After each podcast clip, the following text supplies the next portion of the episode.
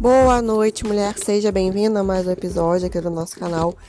E o que eu venho te trazer hoje de temática, tá? É uma coisa que eu reparo já não é de agora, já deve ter pelo menos uns dois anos, tá? Por baixo, assim. Que é essa crescente, né? Que a gente sabe que historicamente não é recente, mas vamos lá. Né, de alguns anos para cá cresceu muito esse mercado aí de nas redes sociais, né? De coaches, até profissionais mesmo de saúde mental, que seja é, psis, terapeutas, psiquiatras, já vi, inclusive, tá? Psiquiatra mesmo, homens e mulheres. Mas a gente vê um núcleo muito grande aí de profissionais, como eu disse, né? Incluindo de, até de coach mesmo, voltados para o mercado amoroso de mulheres, né? Para a dor da mulher onde a nossa dor, a dependência emocional feminina e os traumas advindos de relações abusivas viraram simplesmente nichos de mercados e são nichos pautados basicamente em lucro, isso é muito claro, tá?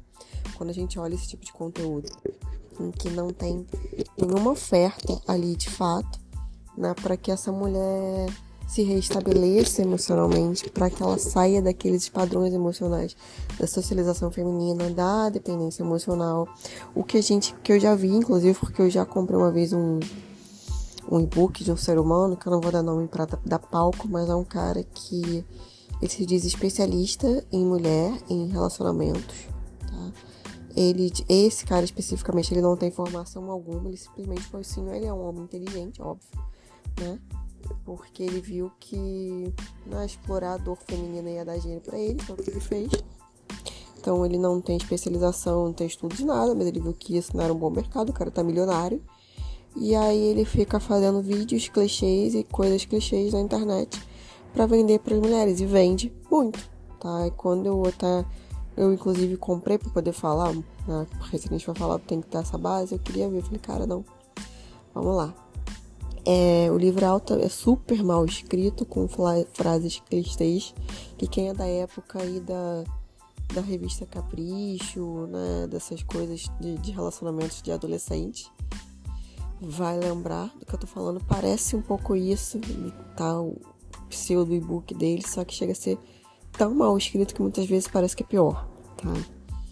E esse cara tem uma visibilidade gigante, né? Assim, como diversos outros homens que falam temas que mulheres que estão aí na pesquisa e tudo mais estão há anos estudando, não tem um quinto de visibilidade, não ganham um quinto do dinheiro, mas esses caras falando coisas clichês, inclusive você vê como eles têm visibilidade, incluindo que quem vai lembrar, ano passado a história da Valesca Zanel, né, que é, ela é pesquisadora e é também professora lá da UNB e tudo mais, é, ela foi plagiada por um acadêmico de psicologia, do qual eu já tinha já alertava muito mulheres próximas a mim. Falei, cara, esse cara fica se dizendo muito especialista em mulher e, sabe? Por que, que ele não tá então falando para homens? Porque esse é o primeiro questionamento que eu tenho. O cara diz que quer tanto melhorar esse sistema, né? Então por que, que ele não vai falar com homens para que os homens sejam menos violentos com mulheres, para que esses homens sejam mais afetuosos e tudo mais. Não, os caras vão, né, pra mulheres, para falar pra, pra, pra gente mesma, né, sobre a nossa dor. É como se não tivessem mulheres especialistas nisso, tá? Então, isso é uma coisa que eu sempre questionei, questionei na época, essas mulheres próximas a mim, alertei.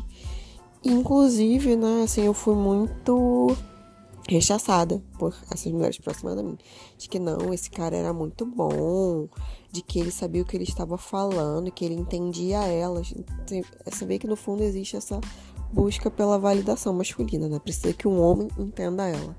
Não uma mulher que, inclusive, não só por tema profissional, também já passou por muitas das coisas que essa mulher já passou. Beleza. Passou um tempo, estourou a bomba de que João Marques não só plagiou a Valesca Zanello, como outras profissionais, né? Como fazia essa questão do apagamento, do silenciamento, do plágio, né? Inclusive, teve, eu lembro que nas postagens desse cara, é, teve lá, né? É, um monte de estudantes também da, na universidade lá dele, meninas que estudavam com ele, né, mulheres, falando que ele assediava, sabe, as mulheres e tudo mais. Então, assim, mais do mesmo, né? Mais do mesmo. Parece um cara falando coisas que diversas outras mulheres aqui muitas vezes estão falando há séculos, as mulheres não dão bola, né? Mas aí é, você vê que esse cara, porque um homem, desculpa, parece as mulheres falam, as mulheres não dão bola, mas esse cara falando, ou outro qualquer no caso, tá? Você vê como os homens são superestimados ainda, como a gente, enquanto mulher, não confia em outra mulher, precisa que um homem valide a nossa dor, porque agora que eu tô lembrando, foi mais ou menos o que eu escutei de uma mulher próxima de mim, que ela falou, ah, porque ele entende o que a gente passa. Você vê que, como eu disse, permeia essa questão do homem validar a dor, sempre buscando isso, né? Então, o que que na verdade o resumo dessa história, como eu tava dizendo, é nossa dor virou nicho de mercado. Né? Então, seja por esse cara que é acadêmico de psique, roubando, plagiando outras mulheres, que isso é gravíssimo. Seja por um homem que não tem especialidade em nada, mas viu que fazendo coisa clichê, mal escrita ainda por cima, né? E vendendo para mulher milionária. Tá? Ele viu que é nicho de mercado também. Seja por profissionais que eu vi é, de psiquiatria e tudo mais, vendendo coisas clichês para manter mulheres no padrão da submissão, né? Manter o padrão da mulher da dependência emocional, que vende mais. Se você realmente né, manter aquela mulher desesperada ali naquele ciclo e falando que vai vender fórmulas milagrosas, conteúdos específicos para ela fazer o cara né, se apaixonar, para fazer o cara ficar preso na relação, para dicas sexuais e tudo mais, é só manutenção desse, desse padrão da, da submissão da qual essa mulher continua se desconhecendo, continua não tendo amor próprio, continua não tendo realmente uma autoestima. Né? E é isso que esse bando de conteúdo é, tá cada vez com força, assim. Né? Como eu falei, tem muitos e muitos homens fazendo isso, mas já vi mulheres. Então, o que eu tenho para falar é isso: a nossa dor não é nicho de mercado. Uma coisa é a gente estudar e repassar isso para que seja uma ferramenta de libertação, né? Outra coisa é pegar a dor da gente enquanto mulher e fazer nisso só um instrumento para manutenção do status ali, do status quo, né? ou seja, do, do cenário do patriarcado, que é o que é feito em larga escala. Então, hoje eu vou terminar por aqui, deixando esse alerta muito atenta a esse tipo de profissional, principalmente homem que se diz entendedor de mulher, tá?